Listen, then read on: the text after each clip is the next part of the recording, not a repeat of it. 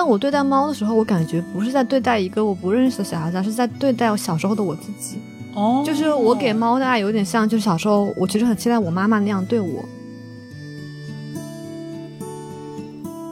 我家有一只小猫，每天都坐在窗台望着那。悲伤是爱的代价。你在每一次遇到分别的时候，其实你就会感到悲伤嘛。你拥有多多少悲伤，其实就证明了你拥有过多少爱。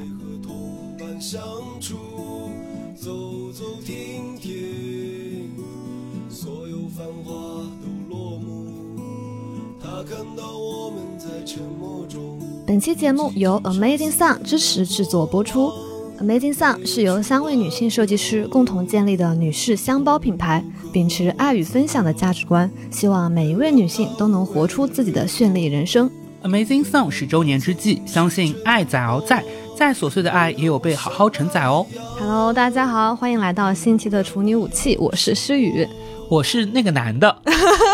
为什么小吴的自我介绍突然变了呢？有一天，我突然发现我在听友群里面变成了那个男的。对，就是有一天有一个听友在我们的群里面说：“哎，好奇怪，你们都在说的那个小吴是谁呀、我后来翻聊天记录，发现诗雨瑞平他就是播客里的那个男的，后面还加了一个爱心的表情。这就是我们爱的体现。对，这就是我们人与人之间关系的体现。对，你不觉得吗？虽然我们经常聊就是关系和爱这种话题，但我最近其实越来越发现，它看起来很大，但其实爱是体现在日常生活中一些很不经意的瞬间和缝隙中的。生活中其实也会有很多这种瞬间，让我会感觉好像爱是被装在一个你看不见的小小的容器里的。就好像刚刚小吴来我家录播客嘛，会看到我窗台上就是会有朋友送我的一盆茉莉花，他其实也不会说话，一直都放在那，但我看到那些白色的花瓣，就会想到朋友给我的爱。像我最近不是裸辞了嘛，大家通过我的微博的 高频度的更新，连天一百八十度提到裸辞。我也会发现说，裸辞之后，我想离开北京嘛，但是可能这个决定不是那么容易做的，就是因为我和这个城市已经有了很深的羁绊，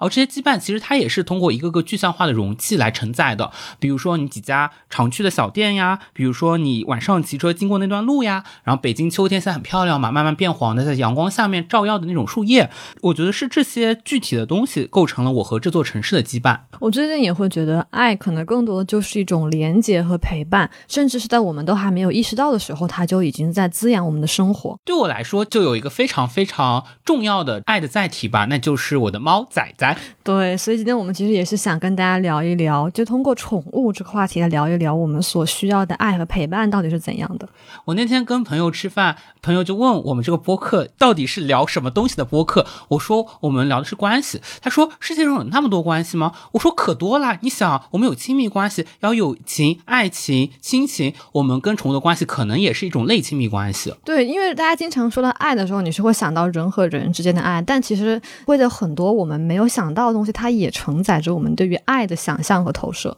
可能我们有很多的听友朋友也并没有养过宠物嘛，但是在我们跟宠物的关系当中，我们可以看到很多我们跟人类之间的关系，包括有的时候它可能就像是一种亲密关系的练习。对，因为像小吴他其实养宠物，但是我家里是没有宠物养的。我之前会想说，那这个话题我有什么可以聊的呢？但后来我发现，去回望我人生中过去的一些你或多或少会有跟动物打交道的时刻，比如你童年时期养的这种小金鱼、小乌龟什么的，它都是一种你对于爱的投射。然后回望那那个时候，我才会发现，其实很多。我和人相处的时候，我的问题或者我害怕、恐惧东西，在小小的过去的那个时候，它都已经在我和动物的相处身上反映出来了。这一点在小时候其实体现特别明显。现在大家经常说一个词是自我意识过剩嘛，然后我觉得我们小的时候会有一点点是情感过剩，好像那个时候如果你在成人世界当中，你想释放你的情感，但是经常得不到回应，其实你就想要把这种情感转移到别的一些渠道当中。对，因为你会觉得你小时候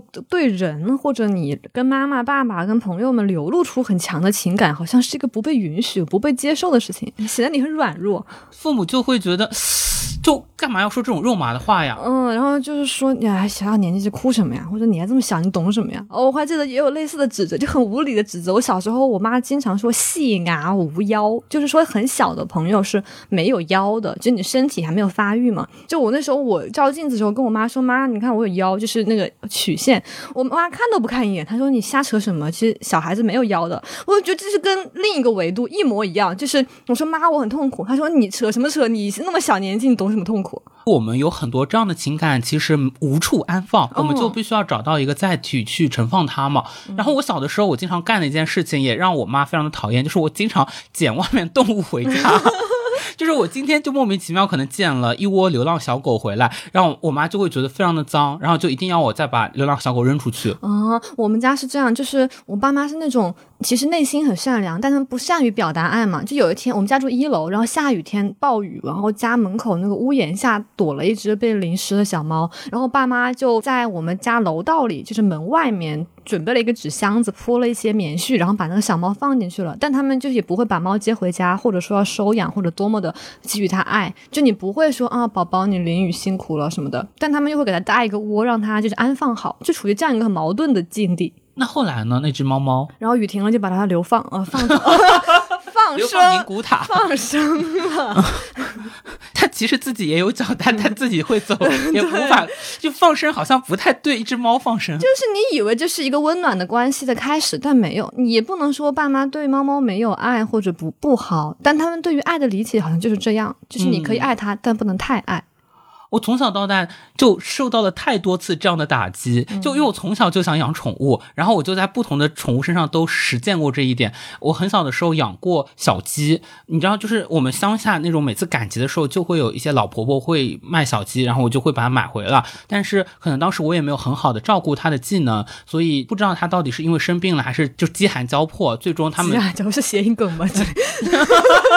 这 但小鸡很可怜啊，小鸡它后来就会慢慢的奄奄一息，然后就断气。嗯，对，然后我那个时候就也不知道应该怎么让它起死回生。我的方法就是把它捧在我的手心，用我哦的体温我去温暖它，我看它能不能活过来。嗯但是就发现不能。我跟你一模一样，就是好像小时候总是家边菜市场会有那种卖小鸡仔的，他们就窝成一群挤在一起，，对黄黄的，对，然后就咕咕咕咕咕，对就发出那种声音，你很难不心动。然后我也是，就买了一小只回家。就我之前一直以为我从来没养过宠物，是在跟小吴聊这个题的时候，这些古早的回忆就突然从心中泛起。后来有一天，我发现那小鸡它不知道为什么总是养不久，然后很快它就是也我忘了具体原因，就可能不到三岁它就死亡了。然后我印象最深的是，我们家小区里有一个破旧的臭水沟，然后它的死亡在我的印象里是和那个臭水沟联系在一起的。然后那个臭水沟后来被盖上了水泥板，就变成了一个崭新的就是水的水渠。但后来我每次回家经过那地方的时候，我就知道我的小鸡曾经在这里淹死。然后我记得我那时候就站在那个旁边，就是特别难过的哭。但是我父母给我的感觉就是，就是你为了一个小鸡仔哭成这样。你在干嘛、啊？嗯你不要就是流露出这么软弱的情感，好不好？我的小鸡去世之后，我还给它旁边会挖一个多比，this is 多比，对我肯定是拿了一个什么东西插在上面，当做它的墓碑。哦就是这里安葬着多比一个自由的小精灵。哦，但 Dobby is free，我指我自己。不光是小鸡仔，我感觉我手上就小时候养死过很多动物。哦就你鱼游六一儿童节的时候去游乐场里面捞金鱼，然后带回来，那金鱼也很容易死啊！我不知道为什么，就是你也好好的换水有喂食，那它就开始很快就翻那个白肚皮。哦，然后小乌龟也是，就呃乌龟应该不会死，可是我的乌龟都去哪儿了呢？对呀、那你说乌龟不会死啊。乌龟很难死的，乌龟是我见过生命力最顽强的生物。那 Where are my 乌龟死？我来跟你讲讲我的乌龟的故事，可能他们结局是一样的。就是我有一只也是很小小学的时候买回来的乌龟，因为我外公家也是在乡下嘛，就有一个自家的小水塘，就把这个乌龟放进了这个小水塘里边，然后就发生一件怪事。一开始我外公养了可能有十条锦鲤，就是那种五颜六色的鱼，他把乌龟吃了。反过来，就 是一周以后你发现剩了五条鱼，然后再一周你发现两条鱼，再一周你发现那些五颜六色的鱼都消失了。在此之后，我才上网搜索，知道了一个物种叫做巴西龟，它是一种外来入侵物种。这个龟在它非常小的时候，它就成为那个鱼塘的塘主，但它还活着。它还活着，就通过源源不断的我外公往里面倒鱼，吃那些鱼，然后逐渐长大。一直长到我二十多岁，它也二十多岁了。它的结局是什么呢？就前两年我外公家拆迁，就要把那个小水塘给填平。嗯，因为这只乌龟其实是属于我的。有一天我妈给我打电话，说到这个水塘被填平了，我突然想起来我的乌龟，我说那我的龟呢？然后我妈就云淡风轻的说：“我把它放生了。”哦，然后那一刻我心情非常复杂，既担心我的乌龟，我又担心我们当地的生态环境，就是我不知道是谁倒霉。但我真的觉得大人对待我们养宠物、我们的动物的态度真的如出一辙。我小时候，我有一年上小学的时候过生日，我哥哥送了我两只小白兔，真的很可爱。哦，然后到后来嘛就暑假结束了，我要开学了，然后两兔子长大了，我就没办法养它们。然后我家里有一个亲戚，姑且称他为一个叔叔吧。然后那个叔叔就是以善于照顾动物闻名，就他经常出去钓鱼，然后钓了鱼都养在家的鱼缸里，就是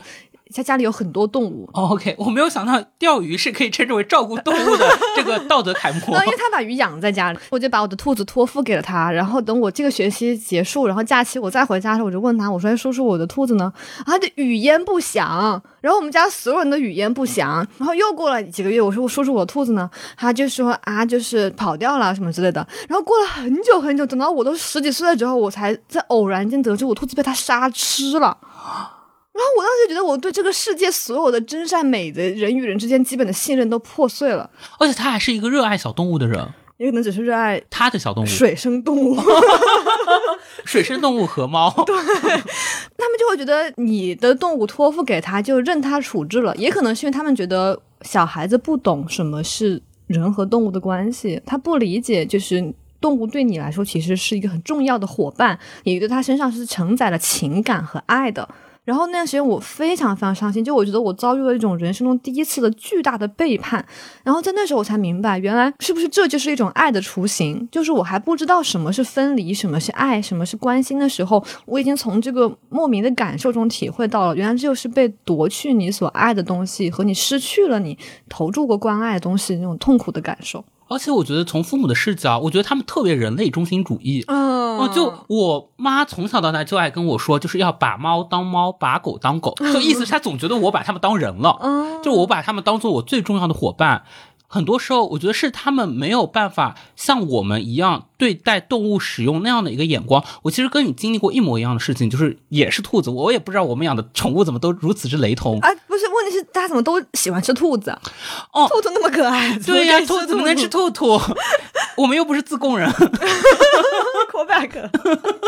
对，然后我觉得这件事给我的创伤非常大，以至于从那之后一直到我现在二十多岁，我就再也没有真的养过什么动物了。哦，就这些东西又确实总会有一种害怕它们又在我身上遭遇不好的结局的这种恐惧，我就并没有真的在养过任何一个动物。因为我们公司有很多爱猫人士嘛，然后前段时间有个同事他就。去救养了一堆猫，就是野外快饿死的一窝小猫和母猫，然后他就救助了那个猫，他就想要找人领养，他就问我要不要养，然后当时我其实就很犹豫，一个是我现在的合租嘛，然后我觉得可能还要考虑到室友的关系，再一个是我觉得我自己人生现在都还很兵荒马乱，就是可能没办法安顿他们。但后来我发现，我就是觉得还有一个点，就在于我觉得那段时间，其实我作为人类的生活，就是还挺平安富足的。就是我的生活没有特别大的变故，然后也有稳定的关系和朋友，每天上上班、干干活、赚赚钱、吃吃饭，你的生活一边兵荒马乱，一边平安富足，就是人人类就是很善于给自己找各种借口，就是听着像大唐盛世呢。OK，就都是话术，哦都是话术，OK 就是这个干干活和赚赚钱六个字 已经其实包含了八百字小作文了。已经蕴含了太多。最近一个人生顿悟就是，就像人在你生活的很幸福、很充实的时候，你是不会想上网。就我发现，我活得特别开心的时候，我很少发微博，很少上网冲浪。你骂谁呢？我我最近微博发了很多，骂自己，骂自己。我人过得很好的时候是不会想养宠物的。当我境况很差的时候，我就发现那天我前段时间就压力很大嘛，我躺床上就是哭，一一边哭一边就是手很一边发微博，没有一边把自己哭的照片拍出来。没有，已经发完了，就在等待网友点点赞的过程中，我就点开了小红书，就是开始。机械的滑动它首页推荐，然后就给我推了很多猫猫狗狗视频嘛，就是萨摩耶叼着球跑过来呀，然后给猫猫洗澡呀那种东西，然后我就我当时状态就是我躺在床上，然后就那里一边流眼泪一边哭，然后看那个猫猫视频，我就、啊、笑两笑笑两秒，然后那个视频看完了我就继续哭，然后看到狗狗视频，然后又 笑两秒，然后我又继续哭。我当时就觉得说，就是好心人们能不能多发一点猫狗视频？小红书算法能不能再多准一点？就是能不能全首页一条一条的给我接着推，那样我就能一秒接一秒的哈哈哈哈笑下去，然后就不会哭了。那个时候我就意识到，我真的特别特别需要一个动物，我就很后悔当时没有答应同事，就是去领养那只猫。我其实很明白这个心理，包括我现在发现我身边。真正养宠物的人不少，但是更多的其实是很喜欢刷萌宠视频的人。你就会叶公好宠，我这里没有指责任何人的意思，但我确实会觉得它更多像是你情绪低落或者难受的时候的一种调节的安慰剂。但是它跟你二十四小时真正养一个宠物，我觉得性质差异还是蛮大的。啊，我觉得这很像当爹。就是当爸爸的话，就是你只用在孩子开心的时候去逗一逗他，然后呢，那些哺乳啊、拍奶、换尿布啊，就会交给妈妈。就是你只用享受带他带来的欢愉就可以了。原来我们都在电子当爹，原来你就想当宠物的爹，嗯耶！但我不是，我真的你是当在宠物的妈妈，对我一把屎一把尿的，就是我真的就大家不都不知道小吴跟他的猫仔仔相处时候的状态，就是真的很妈。他会把仔仔就是像抱婴儿一样，就是公主抱在怀里。哦，我发现这是我的猫跟其他猫的一个区别，是因为其他的猫大家总是用比较野蛮的方式抱它，所以它们也习惯了被抱。但我的猫在来我家第一天，我就只公主抱它，所以它至今只接受一种抱它的方式，就是公主抱。以至于小吴的猫在我家，我和我室友可能尝试了九九八十一次想要抱它，都它就非常狡诈的逃脱。就我们会就是猫，你大家想象一下，一只猫头朝前。屁股朝你，然后你就把手伸到它的腹部，想要环住它，把它抱起。然后每当我的手环住仔仔的肚子，它就会把它的两只后腿翘起，然后从我环住它的那个胳膊里一蹬，然后就跑出去了。对，我就发现为什么公主抱是它更喜欢的拥抱方式。你其实是给了它两个支点，第一个支点你拖住了它的尾部，然后另外支点你拖住了它的脑袋。对，就你如果只抱它的肚子或者抱它的胳肢窝，猫就变成了一个两节式的状态，它就有一节被吊在外面，但小吴就是稳稳拖住它的每一节。我的猫在每次我这么抱它，大概过了三十秒之后，它都想要挣脱，只是它发现无处挣脱。就是被你禁锢，对。爱是禁锢啊，对啊，爱是牢笼。控制，爱是控制，爱是牢笼，对，爱是无处可可逃。爱是想爱是占伸有，爱是想伸出就抓住的手。爱是我每次想要把仔仔公主抱，我就想要亲她的时候，仔仔就会伸出它的爪子跟我说 停。真的真实，他会把它用公主抱钳制在自己的怀里，然后也伸出他的血盆大嘴要去亲可怜的仔仔，然后仔仔一开始就是会缩出双下巴，然后当他发现他的下巴已经缩无可缩，就会伸出一只爪子就挡在小吴的嘴上。所以我现在已经很少能亲到仔仔的脸了，我基本上就是亲它的爪。你好狡诈的人类啊！我们人类就是有好多这种过剩的爱意想要去释放。然后你不好意思把它投射到人类身上，然后宠物就成了承载你这些旺盛的爱的载体。我养仔仔的时候，正好是我刚刚大学毕业，一个人独居了，然后我觉得我有一个充分的这个物理的空间了，并且我不知道为什么那个时候我就有一个清晰的认识，我觉得我怕是这辈子都没有什么长期的亲密关系了。这就是一个心理暗示，才导致了现在的结果。可能那个时候就觉得换伴侣如换衣服，但是要有一个小动物永远留在我身边。嗯，这个时候我就真的觉得世界上可能有姻缘这个东西，我就正好刷到我的一个大学同学，他就发了一个朋友圈，就是说他的舅舅家的大猫生了一窝小猫，然后说可以免费领养，所以就是天上掉馅饼掉下来一只美短银渐层，美短银渐层理论上它市场价应该也有好几千，就是仔仔来我家。我真的觉得它有点像是虎落平阳被犬欺，因为我是去他们家接的他嘛，就他就是一个北京土著家，他就住惯了奥环内的大平层，然后就第一次来到了我家，我觉得他都愣住了。哎，他站在门口吃是不愿意伸爪进来，他不想接受这个现实。还有一个冷知识，你知道仔仔的第一个名字是什么吗？因为仔仔是女孩嘛，我的人生也没有就知道太多关于女孩的名字，然后我给她取的名字叫赫敏。赫敏是吗？对你管你的猫叫赫敏，哦，然后你叫它，就是不可能有反应吧？应该。我如此叫了它三天，但是会发现，你叫一个宠物，你最后就是会叫它叠字。我都不知道王老师为什么能叫王小明，就是因为我觉得你对宠物是喊不出来三个字的。王小明应该也被叫做明明吧？我猜测，反正不能是叫王王吧？哦，但王老师好像只叫它，哎，啊，现在宝。真的吗？宝。哦，宝宝，对，甚至我有一个朋友给他的猫取了一个特别高级的名字，叫摩西，就是平原上的摩西。然后，那我们还有一个朋友给他起名叫苏格拉底呢，苏格拉底后来变成了苏苏苏然后你知道摩西变成什么吗？摩摩，变成猪猪。我以为至少会是西西呢。后来每次看到平原上的摩西，我就会想到平原上的猪猪。啊，就是你很难给他真的取一个那么动人的名字。就我感觉原来在动物身上啊，对动物的爱可以卸掉各种浮华，露出一个最本质的表象。就像你在外地上班，你是 Fiona、Violet，、嗯回家之后你就是翠花，对这，种感觉。我觉得是因为你在叫他赫敏叫这么三天之后，你会发现你有一种直觉告诉你应该叫什么，我就会叫他仔仔。嗯，哦，此后他就变成了仔仔。来在我家叫臭宝，你叫它臭宝，我最开始叫宝，后来它尿了，我就管它叫臭宝。真的就是你发现你对于宠物也会有一个表达亲昵的方式。嗯我会叫仔仔小臭猪。哦，现在说出来好，好羞耻。因为小乌把仔仔在我家寄养过两周，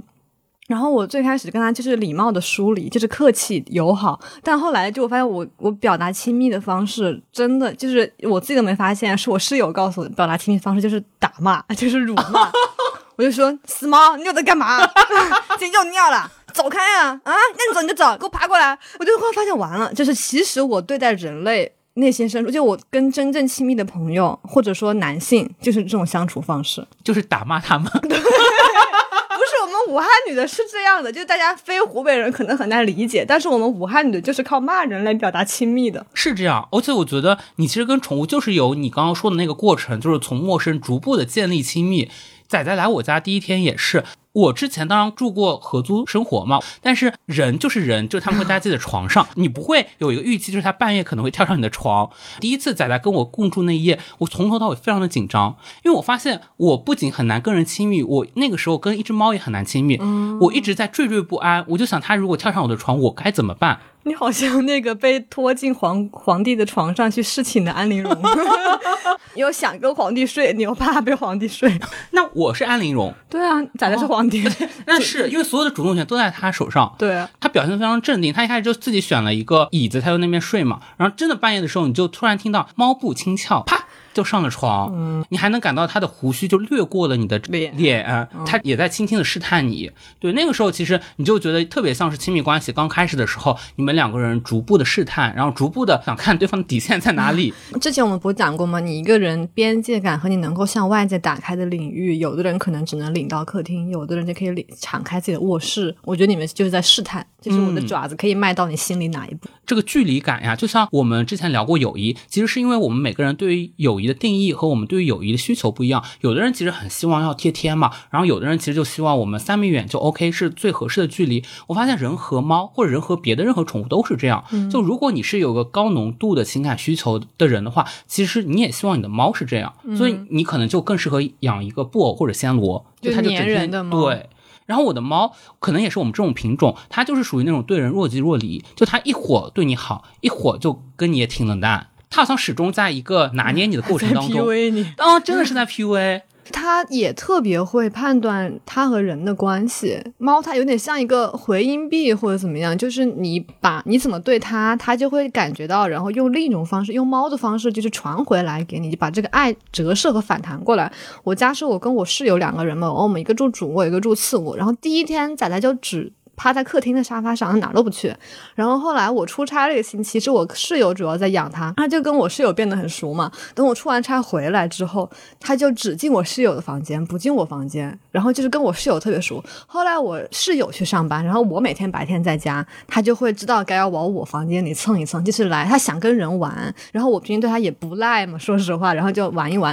但只要我室友下班一回家，他就火速离开我的房间了。我觉得猫真的特别会察言观色。我之前每次把仔仔寄养到别人家的时候，你就会发现，它从那个猫包里面钻出来那一秒，我觉得它逡巡了一圈，它就可以发现谁是它要接下来待的这个家的主人，它要讨好谁？它就会过去蹭那个人的裤腿。其实这跟人就真的非常像，它也可以反映出在关系中很像人的一种缺乏安全感的表现。所以我觉得这个就是可能也和你的性格也有关系，就是你到一个新的环境里，肯定也会，就是你在关系中是缺乏安全感的，然后你也会以一种比如说。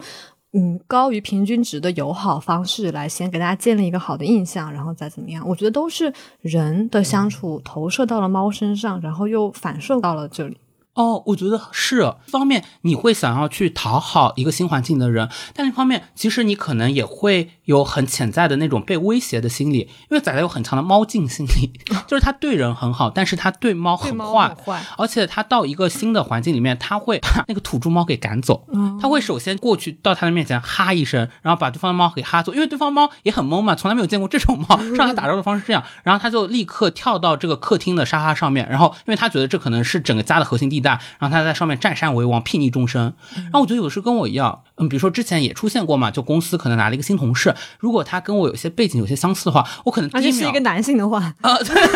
而且是一个跟我年纪一样大的男性，毕业于同一所学校的男性的话，立刻就是警铃大作，我就会想说有没有可能他其实跟我是竞争对手。我的第一反应是这个，当然后来你会逐渐的在你们关系的过程当中意识到对方是一个很好的人，并且对方其实比你就是大度很多，只有你自己在用这样的心思去揣度人家。嗯，但是表面上还是云淡风轻，其实心里跟自己猫一样，冲上去哈一声。这就是人比猫聪明的地方。对，所以我觉得其实跟宠物的关系特别强的嗯反映了我们自己对于人或者对于爱的关系。像包括你会觉得仔仔是这样，或者你对仔仔的方式，其实反映出比如你自己在爱中有很强的不安全感。但如果没有宠物的话，我们只看自己，你关照自己是很难。自我觉察到这一步的，但反而宠物像一个镜子一样，照出了我们自己对爱的态度。你听说过一个玄学，佛教不是有六道轮回？咱们不是真的是搞什么宗教迷信啊，就是我信，哦你信 乱讲。就咱是因为做人做的比较好，我们这一啊，世、做人做的比较好、啊。我们这一世投胎又投成了人。但是呢，你知道有一个道叫畜生道，嗯，如果你上辈子做人做的不太好，你这辈子就会投胎变成危地马拉的食食蚁兽兽，对，你就可能会变成畜生。你这一世养的宠物，其实上辈子它也是人，你们两个作为人有很深的羁绊。比如说，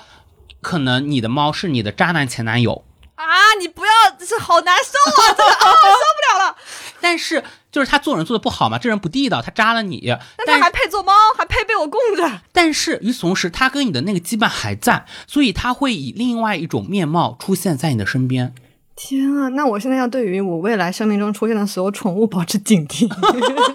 你怎么是这个态度？我的态度是我就是自从大陆这个设定以后，我就看仔仔，我就这我肯定在五百年前就说过爱爱你然后我就原来上辈子你谈过恋爱啊，啊。难以相信。那我接下来再养个二胎，可能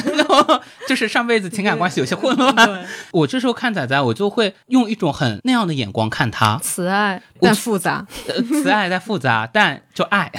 但爱爱很复杂。但我觉得，就是虽然我们都知道宠物肯定会带给你很多很好的感受，但我一直没有办法下定决心养宠物，也是因为我知道日常生活中肯定会有各种鸡毛蒜皮、鸡零狗碎，然后它会搓磨掉你各种对于宠物的爱的瞬间嘛。比如像之前就是仔仔在我家寄养的那周，虽然我之前一直很喜欢仔仔，在几年前我甚至专门为他发过微博，叫就是我的梦中情猫仔仔。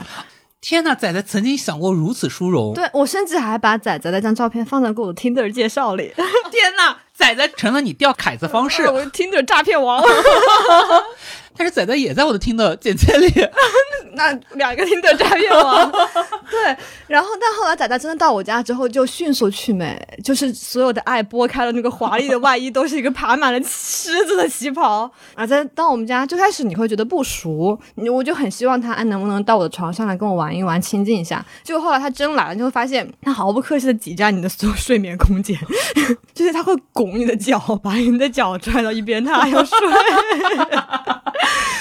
然后每天早上我好不容易想睡个懒觉，他六点钟就在那个房门口就喵狂叫，然后我这边我不理，而且我坚持，我就忍，我就不理他，哇，姐你忍得住？他就去我室友那里叫，然后我室友也不给他开门，他就溜来我这里叫，然后就我觉得那一个星期我没睡过一个完整的好觉，以至于甚至后来把仔仔送回你家之后，我第二个星期他不在我家了，我每天早上六点都会准时出现幻，我就幻听到有猫叫在我门边。天呐，这是仔仔给姐留下的这个痕迹哎。是的，就像就。像 就像那个分手之后，你的前男友忽然你有一天整理书柜，发现他马克杯还在你的，我真的，我是去年暑假回家，就是在整理档案袋的时候，从档案袋里翻出了一封前男友以前写的信，然后我就感觉被雷击中，你知道吗？就是非常复杂，然后你就把它给烧了。我就塞回档案袋，然后把档案袋尘封了。哦，就是那就是一个不要再打开的不愿一段记再看忆。对，哦但是仔仔，你你妈有没有告诉过你撞到人要说对不起？仔仔，我有的时候觉得他真的很笑人的地方就在这一点。他秋天的时候会会跟我来抢被子，然后最后我每天早上醒来我就被冻醒了，我发现我的被子三分之二盖在他身上，只有三分之一盖在我自己身上。然后还有就比如大家可能想象不到，越可爱的猫通常就毛就会越长，哦然后就会到处掉毛。就时至今日，已经过去两个月了，我的衣服、床单、洗衣机和地板上还有充满仔仔的猫毛，就是怎么粘都粘不掉。仔仔其实第一次让我受伤。就真的还蛮受伤的，是因为那个时候我家不很小嘛，他可能住惯了北京大豪宅，他来我家有一段时间之后，他每天一到晚上就会在门口扒门喵喵叫，就觉得可能是因为我家太小了，他真的被这个逼仄的空间给逼疯了，然后每娜拉要出走啊！对，娜拉要出走呀。然后这家里还有个男人，天天在那边写作，不知道在写些什么。到后来我也不知道应该怎么办了，我就想了一招，我就把仔仔抱起来，然后我就会带他在我们那个楼道里面溜一圈。假装出走。对，然后但重点就是我边溜他的时候，我会边对他说：“仔仔，你看外面的世界这么黑暗，这么危险，你还想出去吗天呐，？”会抱着他在外面溜两圈，然后溜完了以后再回家。这就感觉很像以前父母对待小时候的我们呢。嗯，就我感觉好像在我们对待宠物的爱的方式上，就是复刻了我们曾经怎样被父母以他们爱的方式对待的模式。后来你就会发现说。他并不是因为我把他抱出去而放弃了在他不是门口叫真的，意识到了外面世界的黑暗。对我觉得是因为他做到了一一件事情，叫做放弃幻想，认清现实。我觉得他应该来我家，可能几个月之后，他意识到我就是他这辈子的主人了，嗯，所以他就接受了，他只能住在这么一个寒酸的穷舍的现实。天啊！但我觉得你这个思考方式就也非常反映你的人格特质，哦就是会从一种非常不安全。和就是自我贬低的角度来理解他人，甚至他话都没说，他只是他甚至只是什么也没做的一个做法。他只是不去他只是。不再想去扒门了，他也可哦能是适应新环境了，也可能是觉得哦里面的世界也很好呀，你也可以这样想。但你就会，你看，就是你跟宠物的相处，就能反映出我们实际上和人相处的时候那种心理动因嘛。是真的，即便我跟仔仔都这么多年了，有个老夫老妻，但是我时刻还是会想要考验他对我的爱。比如说，你记不记得那次我来你家领仔仔的时候，我其实一路上我都会很紧张，我特别期待，同时特别恐惧，他看到我的第一反应是什么。嗯，就我肯定期待着他会朝我扑过来，他他就心里想啊，我的主人终于回来接我了，然后我就把他高高兴兴地领走了。但是大部分时候不是，你就会发现我过来，我蹲下来，我轻声就细语的说：“仔仔，爸爸回来了。”但你发现他就毫无反应。那天我小吴我室友我们三个人一起回家，就小吴把寄养在我家的仔仔带走，然后我们打开门的时候，就三个人同时出现，然后小吴在那里喊仔仔，仔仔回过头立刻扑向了我的室友。然后小吴一直在说，他其实一直有一个猜测，就在怀疑仔仔其实不认识他，哦。就仔仔只是在一个环境里，就是亲近那个跟他待的最久的人，只不过大多数时间是小吴跟他 待的最久而已。他就很怕仔仔其实根本不知道哦，他是小吴，他是我的主人。但那天还好，因为那天我不是染了个红头回来嘛，我发现仔仔明显愣住了，所以我觉得那一刻他应该有在辨认，就是这个主人像有点像他的主人变异了，主人变异。但是我就觉得这一件事情不是每个主人都这样，因为我特别喜欢给好多身边养猫或者不养猫的朋友做一个选择题，就是那个残酷二选一，随机波动他们也玩过，就是你想要一只猫，这只猫是对所有人都好，但并不尤其对你好，还是你希望它对所有人都坏，只对你好，你会选什么？当然是只对我好啊！那你可以理解我吧，姐。我觉得是人都应该，就像大家看霸道总裁小说，经典男主不都是对所有人高冷，但只暖你一个吗？哦，原来我俩都是浪漫小说的这个受害者。因为我们那天不是我给王老师也做嘛，王老师就说他要一只对所有人都好的猫。王老师大暖男的，但他后来也解释了，是因为王小明是一只对所有人都坏、只对他好的猫。他其实心里在偷乐，只是面上。哦，对我来说，确实跟整个人的那种底层的议题有关系。就我的底层议题可能就是 feel special，、就是我希望我在一段关系或者我在别人心中是特殊的，那我也会希望我的猫对我是特殊的。对，然后这也是为什么你在它身上投注了特别特别多爱。我觉得人和宠物的关系其实就特别像小王子和他的玫瑰。哦就是玫瑰之所以显得珍贵，是因为你在它，你花在玫瑰上的时间，你每天给它浇水，然后你赋予它无穷的耐心与呵护，然后因此你的玫瑰成了独属于你、独一无二的玫瑰，是小吴养出的仔仔，而不是另一个版本的仔仔，所以你就会，就你付出爱当然是期待回报的，我会觉得，然后你对待宠物的爱也是你会说希望宠物它在什么时候能够回馈给你或者陪伴在你身边，是一个爱的反射。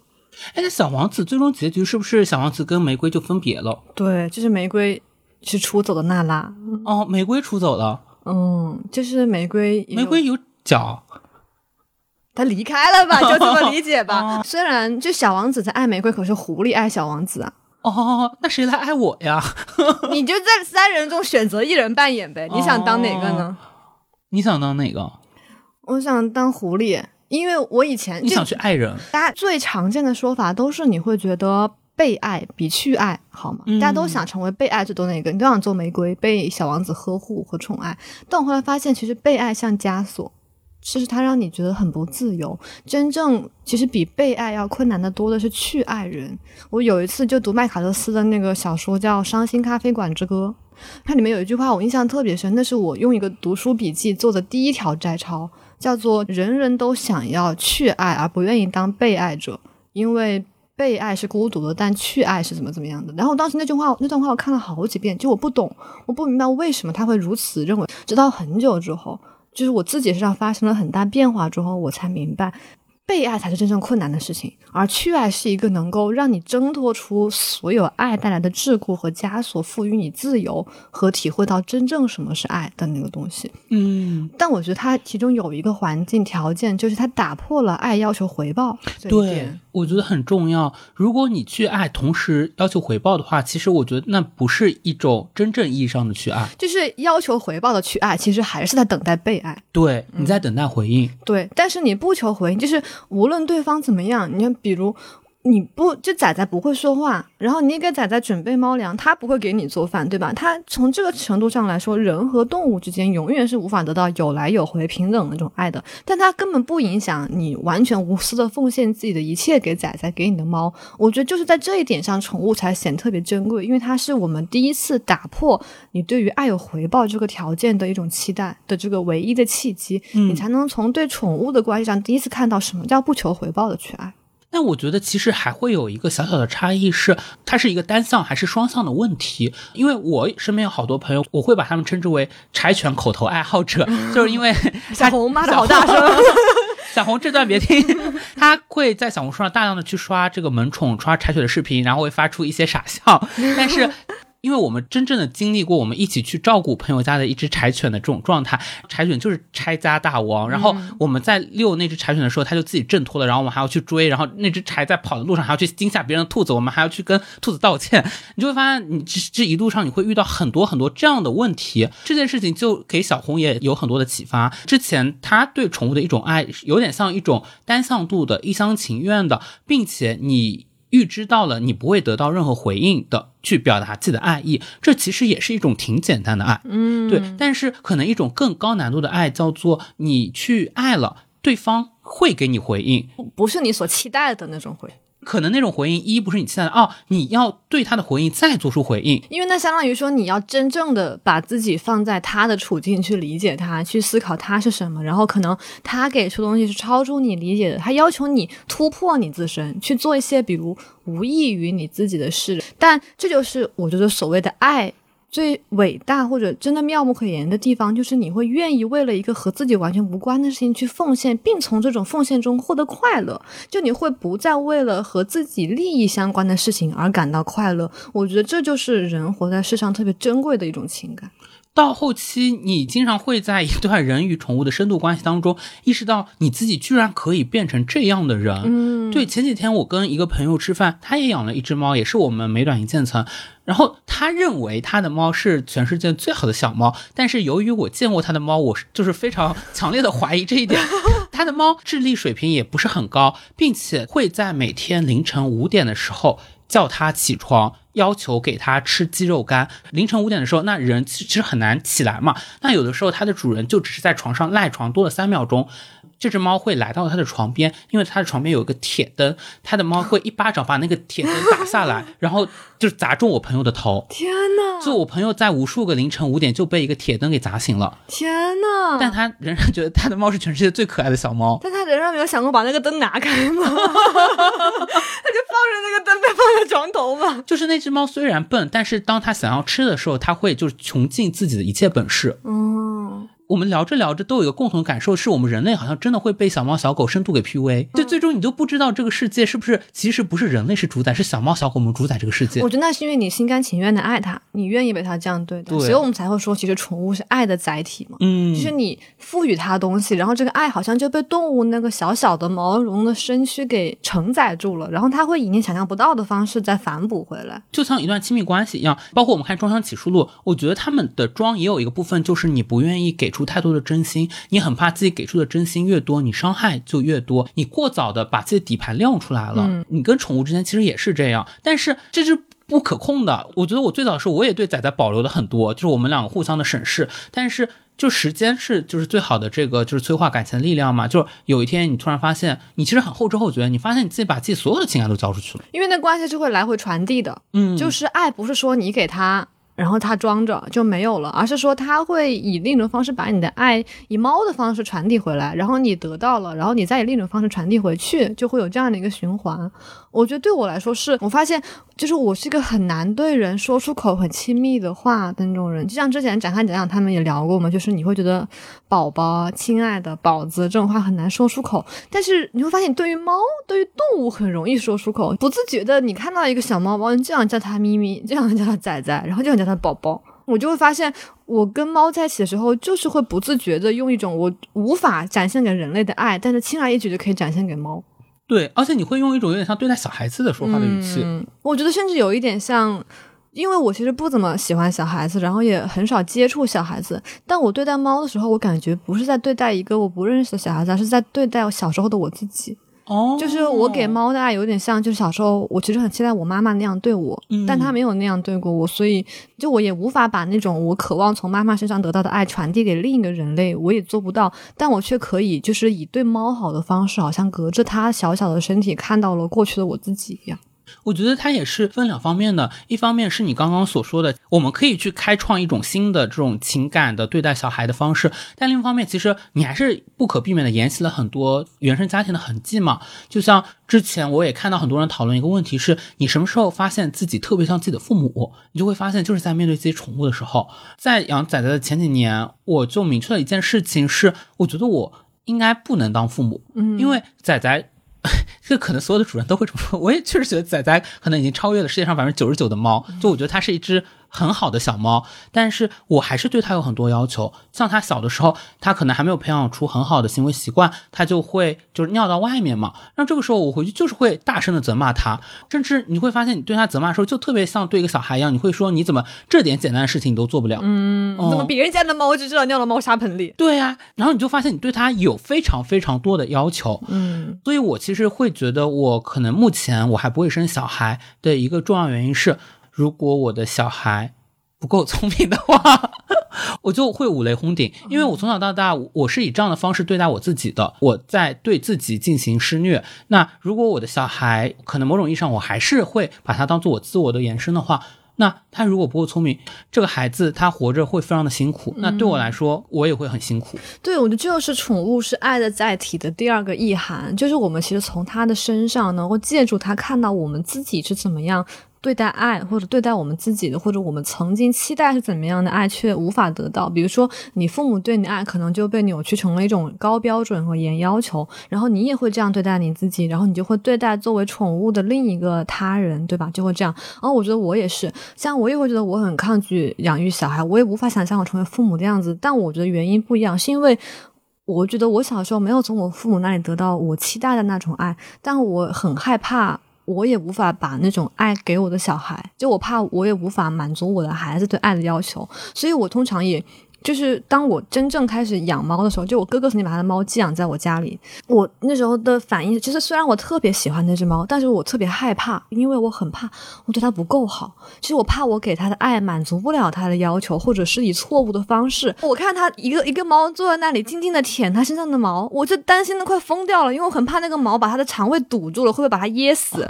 我就整个人手足无措，就做什么我都怕错，我特别特别害怕这个小动物死在我手上，就像小时候无数次重演那样。然后我就发现这一点其实也体现在我对于所有爱、所有关系的方方面面。就我很怕，因为我自己做错了一件事，而让一段关系葬送在我手上，或者无意中去伤害了某一个人，去伤害了一个动物，就有很强的不安全感。于是我就干脆回避，我就不要进入关系，不要去爱人，然后也不要养宠物，不要养小孩。这个其实是之前我们跟黄姐也聊到过这个问题，她有一个她的想法的转变，她会觉得可能之前我们的那种害怕承担责任，某种程度上可能也会是一种自恋的表现。你好像觉得对方离了你就活不下去了，但其实有可能对方。这段关系对他来说只是他生命中很小的一个切片。虽然说仔仔养在我家，但他可能每天他自己也自得其乐，他跟他幻想出来的无数只小猫一起玩。可能你不在家的时候，仔仔自己坐沙发上看电视呢。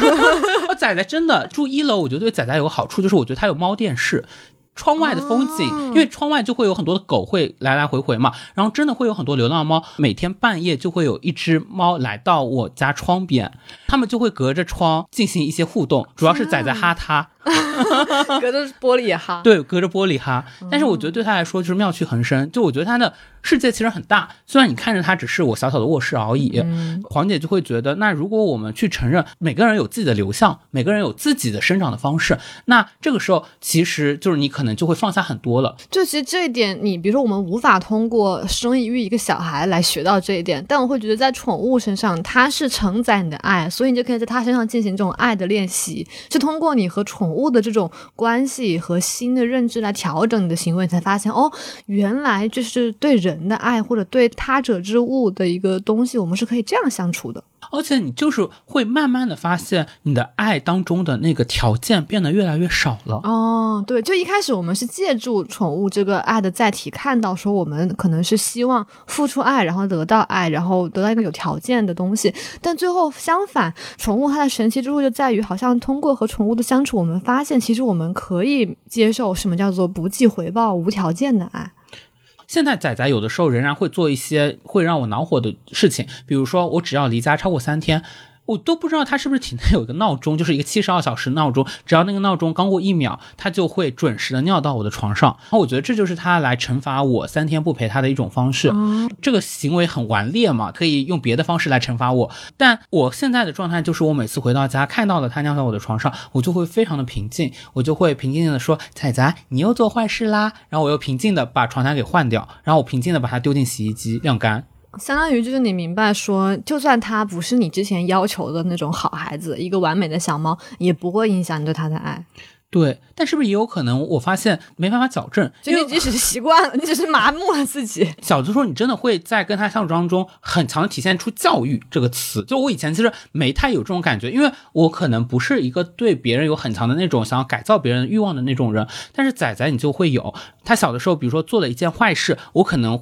我的方案，我就是会会立即的责骂他，我就会告诉他，你这样何以见得你不是一个对别人有改造欲望的人呢？就是仔仔是第一个有权 被你改造的人。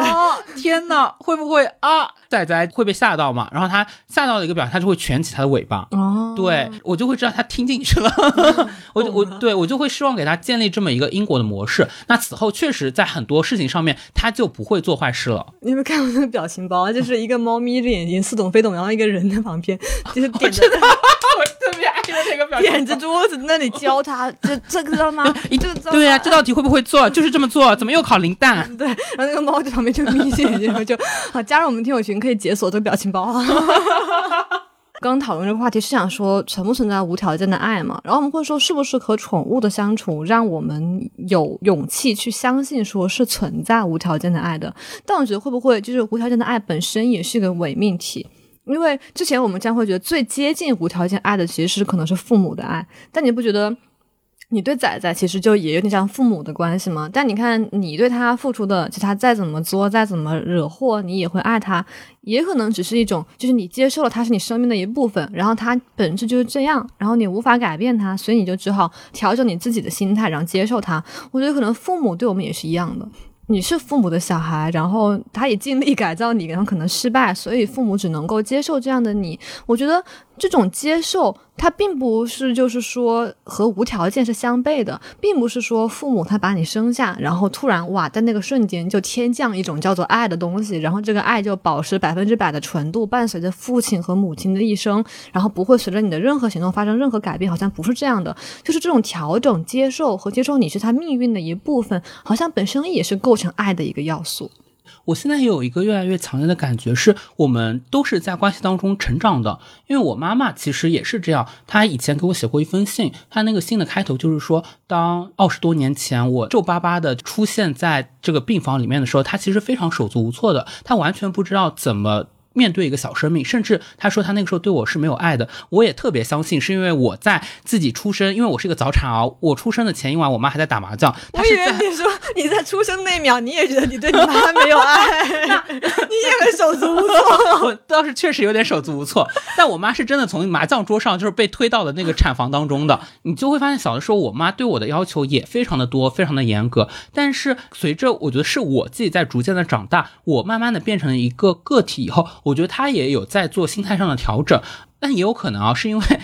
小的时候都都是他激我，他后来有一天发现我激自己比他激我激的厉害的多，他变放松了，他变放松了也有可能。但是我觉得现在我妈确实对我掌控欲变得非常非常的弱，掌控不了了。因为小的时候我妈妈很容易把小孩当做自己的一个所有物，因为你也确实是从妈妈的子宫里面诞生的，就妈妈非常的辛苦。但我觉得有的时候她对你有一个过度的一个占有，尽管我们老是说东亚父母怎么怎么样，但有的时候我觉得在父母的角度，我其实也挺能理解他们。但是当你们变成了两个非常独立的个体之后，我发现现在我妈妈每次给我打电话，她就会说：“妈妈支持你的所有的决定。”前段时间我很感动的是，自己还没有做出要辞职这个决定的时候，我妈因为知道我状态很不好了，她就主动说：“就是妈妈觉得你其实可以辞职。”以前的我的妈妈可能不会说这种话，她就会觉得，就是社会要求你要有一份工作，你就得干好你的工作呀，你怎么可以裸辞呢？你这个这件事情也被复制到了我和仔仔的关系当中。就早年我对仔仔有那么多的要求，嗯，但现在在我会发现。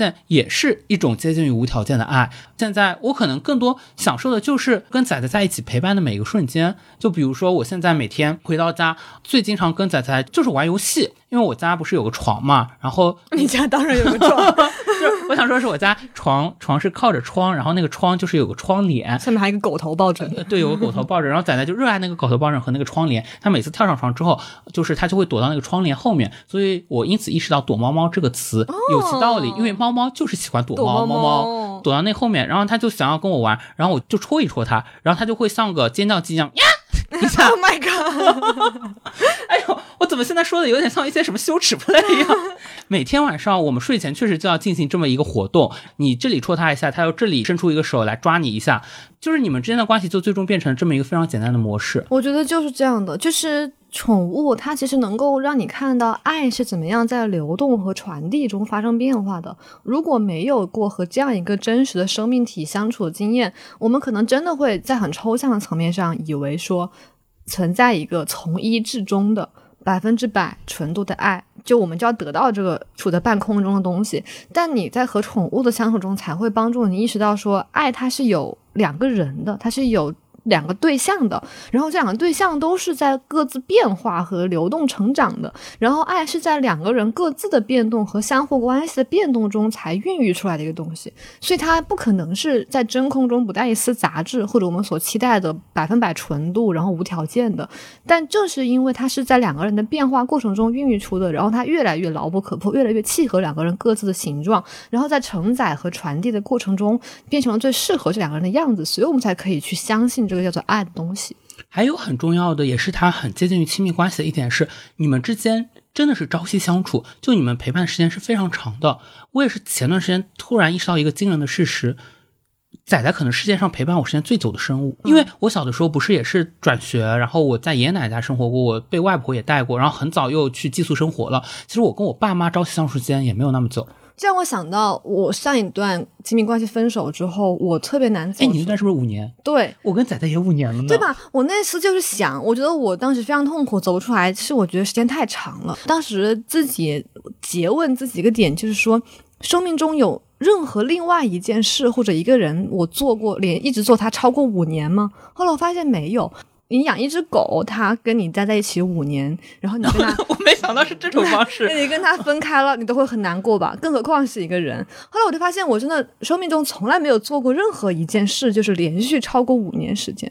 然后打阴阳师对我后来发现打阴阳师是的，对 我后来发现打阴阳师阴阳师这个要是停服了，你怎么办呀？我真的不知道怎么办。我这两天压力特别大，然后我就从早到晚打阴阳师，就逃避在游戏的世界里。其实我还有意识到，就是仔仔对我变得越来越重要，还有一个原因是因为我养他的时候是刚刚毕业嘛。就像《老友记》，《老友记》他一共拍了十季嘛，然后其实当时编剧就很明确的说，他当时就是要拍一帮年轻人从二十二岁到三十二岁这样十年，因为他会觉得这十年可能友谊就是你们生命中非常非常重要的一个部分，你们是可以一起住在一个大 house 里面，然后大家过着一种亲密无间的生活。但是这件事情，当你们迈入三十岁之后，它就会逐渐变得不成立。那个时候不是大家都舍不得老友记吗？都想他继续拍下去，但是编辑觉得最大的问题是这件事情不成立了。就大家不相信了，对我来说也是这样。我自己在二十多岁的时候，当然我现在也二十多岁啊，难讲，就友谊它就是我生命的一个主线嘛。但是我一直都有一个危机感，就是之后就可能不是这样了。朋友们，当然你们可以一直做朋友，但是大家会建立自己的这个长期的关系，大家会在自己的小世界里面。打造一个非常温馨的家，但你再也不能插足那些家了。那这个时候，我只能打造一个我自己的家。但是在打造这个家的同时，我可能也并不相信或者并不期待我一下子就有一个稳定的亲密关系。那这个时候。你就只有小宠物了。我就记得当时有一位朋友，他转发了我们有一篇稿子，是我们有个同事写柴犬的稿子。嗯，对，因为他养了很多只柴犬嘛，这些柴犬也一直陪伴着他。那个朋友转那一篇稿子的时候，配文就说：“只有小动物一直留在我们身边。”嗯，对我前两天在微博上也看到，就我关注了很多狗狗的那个微博号，专门发可爱小狗，然后哦，就是什么柯基受害者联盟。小狗的口袋这种东西，然后下面就有一个人，就大家就在聊天嘛，然后评论里就说我爱小狗是因为只有小狗会一直爱我。嗯，其实你会觉得人类总有天是会走散的，但是小狗会一直在那里。嗯，就我觉得是因为你可以把一些你不敢投注在人身上的对于爱的期待投注在动物身上。嗯，但相反，我觉得最开始一定是这样的，可是后来你会发现，宠物回馈给你这种爱，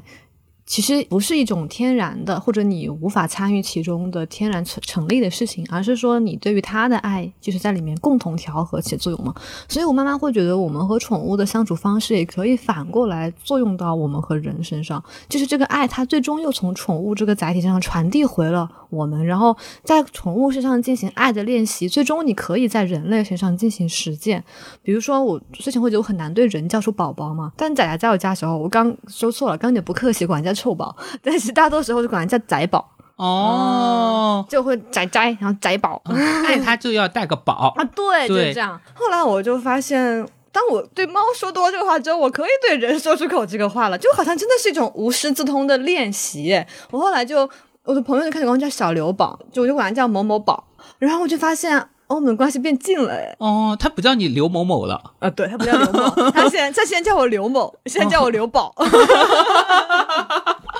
感觉这是关系突飞猛进的。从从陌生人一下变成了可以共同睡觉的关系。因为我有一个朋友，他出国留学了，然后他就有一只小猫，就寄养在了我们另一个共同的朋友，是男性朋友。然后这个男性朋友就跟我们大部分男的，包括我在内，就是特别回避型依恋那种。就你平时其实看不出来他有任何情绪的波澜和起伏，就好像他这人活在世界上就不会爱人一样。也据我另一个朋友转述说，他们在旅游的时候，这位男性朋友他一天要打开二十次摄像头去看那只小猫，然后会对那只小猫发出一些奇怪的骚话。真的就人在猫面前，你永远不知道会发出多么奇怪的声音。对，就是那种喵喵喵喵，快过来呀，喵喵，你们快看快看我家喵喵，就是发出夹子音。就是人面对猫就会开始夹，就是狂夹。嗯，这个朋友还有个观察，他觉得这些男的在面对小动物的时候比女的更可怕。就这些男的平时 他没有别的出口，哦，这些男的可能没有办法对任何一个女的或者任何一个男的说出这样的话任，何一个人类，但其实我觉得他内心深处，他火山的下面是有那个暗流的。然后就只能给可怜的动物承载那个岩浆喷发，就像小吴抱着仔仔就是要亲他，然后仔仔就伸出爪子拒绝，打咩？对我，我会觉得我们这种有一点点回避性依恋的人，就是小动物，真的是可能我们作为疗愈啊，或者我们去练习怎么去开口表达爱的一种很好的载体。而且其实你像人很少有这样的机会，给你的情绪一个完全正当、不觉得羞耻的出口。而且当你进行这种爱的表达之后，你就会发现，其实你也不期待宠物给你什么回报。你只是想无条件的爱他，就是爱他，对他好，对他夹，这件事本身就足够让你感到快乐。像你刚刚说的嘛，就只有小狗会永远爱我啊，所以我好烦啊，我好烦听到有些人写自己是什么快乐小狗。人不如狗，哎对，也配啊！不要如我们狗狗。我也会有同样的感觉，就像我性格当中，可能其实是有很灰暗的一个部分，是我其实本质上对人没有那么信任，就我会觉得人终究会背叛。你竟然觉得这是一个就是大家都不知道的事情？你在播客做了二十期之后，对大家突然发现哦，小吴对人不信任，哇，天大的秘密！我会觉得人与人之间可能最后大家不一定就是会永远在一起，但就是小猫小狗很有可能是会这样的。但是与此同时，你就会面对另外一个事实，就是他们终将会去另一个星球。嗯，因为就是小猫小狗的寿命是比人要短的。我想过，如果仔仔突然生了大病，如果我不花钱给他治疗，他就要去世，那我愿意给他花多少钱？嗯，我跟很多朋友聊，我才发现，原来他们心中真的是有一个数字的。但那些朋友是真的是有养宠物的，有养宠物的，哦就也养了很多年。比如说，有的朋友就说是五万，有的朋友就说是十万，就其实数字也很大，嗯但是是有数字的。但我意识到我没有数字，就是我愿意把我所有的钱都花掉。就是你不计回报的想要。一个很重要的原因还是因为它确实对我来说太重要了。最近我又看到费翔他有个采访，当年那个台湾有个明星叫胡因梦。就给他送了一只暹罗猫，然后他就开始养猫了，他就爱上了猫。但是猫的寿命可能就十五年嘛，所以他十五年之后，他可能就要面对一只猫的离去，然后他换一只猫，所以他就阶段性的不停的养猫。他就说了一句话：悲伤是爱的代价。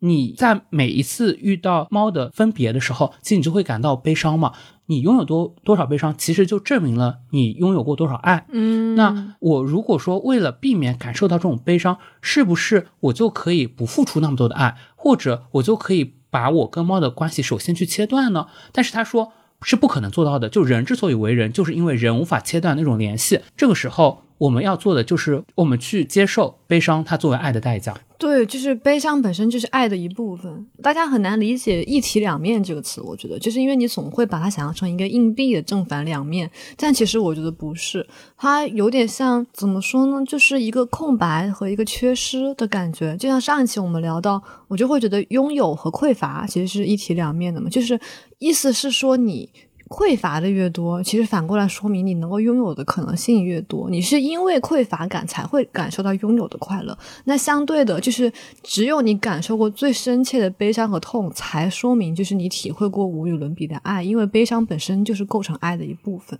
这也给我们这种回避新人就是好好的上了一课。我已经对仔仔亮出底盘了。如果真的有分别那天，我一定会非常非常的悲伤。但是我已经接受了这件事情，并且我会认为说，以前的我的关系当中模式是我甚至。在面对一段可能出现的分离之前，我就首先撤退，我就首先说我不喜欢你了。这样你就不用承受被抛弃的恐惧。但是迟早有一天我要去面对仔仔的分开，那到那一天，我可以去接受，我是没有任何保留的去悲伤，因为这也证明了我当初是没有保留的去爱过。对，而且就是分离也并不说明你们的爱就此烟消云散了，就会有另外的东西来承载你们的爱。可能曾经是仔仔本身，之后可能就会是你们相处过的每一个空间、时间和回忆，就记忆也会成为你们爱的另一个新的载体。嗯，就会觉得每一个爱最后都会被好好承载住。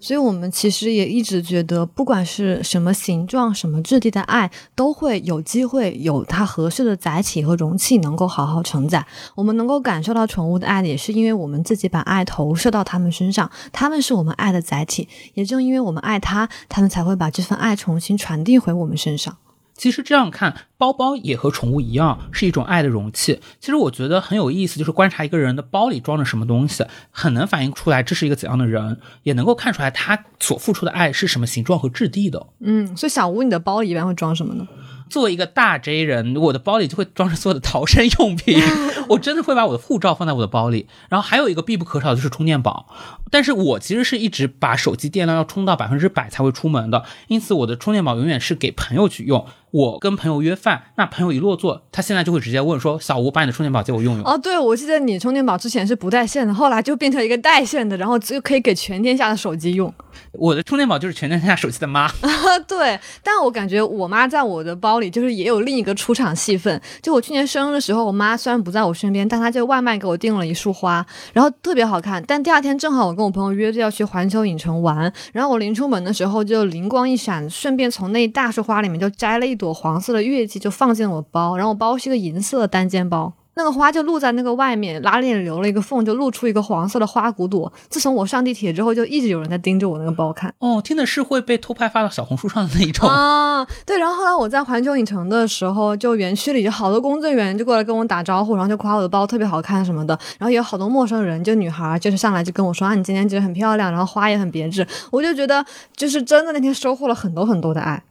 因为你感觉这个爱其实就通过这么一个不经意的一个瞬间，它就感染给了彼此，然后并且传递出去了。对，你知道环球影城有一个侏罗纪公园的园区嘛？然后它有个假的恐龙可以互动。然后我当时跟他互动的时候，不知道为什么我就把包里那个小花掏出来，然后递给恐龙。然后旁边那工作人员就说，他就喊上恐龙的名字，但我忘了，就假设他叫小龙吧。然后就说啊，小龙，你看有人送你花哦。然后那时候我就超级开心。那下次我去环球影城，我要在我的头上插一朵花。真的，然后我从那之间出出门之后，每天都会在包里插一枝花，一直到把我妈那一大束花就是都插完了之后，我就觉得那个时候我包里放的可能不光是花，也是我妈妈的爱，她也能够被更多人看到，就变成了大家的爱，都从四面八方向我涌过来。是的，所以很多时候日常生活中藏着我们没有发现的细碎的爱，再琐碎的爱也都有被好好的承载。正如 Amazing Song 也相信，在日常生活里，在上下班的路上，包也陪伴着我们每一个精彩的瞬间。承载生活中的爱，再隐秘的爱和陪伴，也可以被细心的眼睛发现，然后被承载在心里最柔软的角落。也希望大家都能在生活中发现以前不曾看到的爱的瞬间，也和自己的宠物或者喜欢的人、喜欢的事物好好相处。那我们本期节目就先到这里啦，希望大家都可以勇敢去爱。我们下期再见，拜拜，拜拜。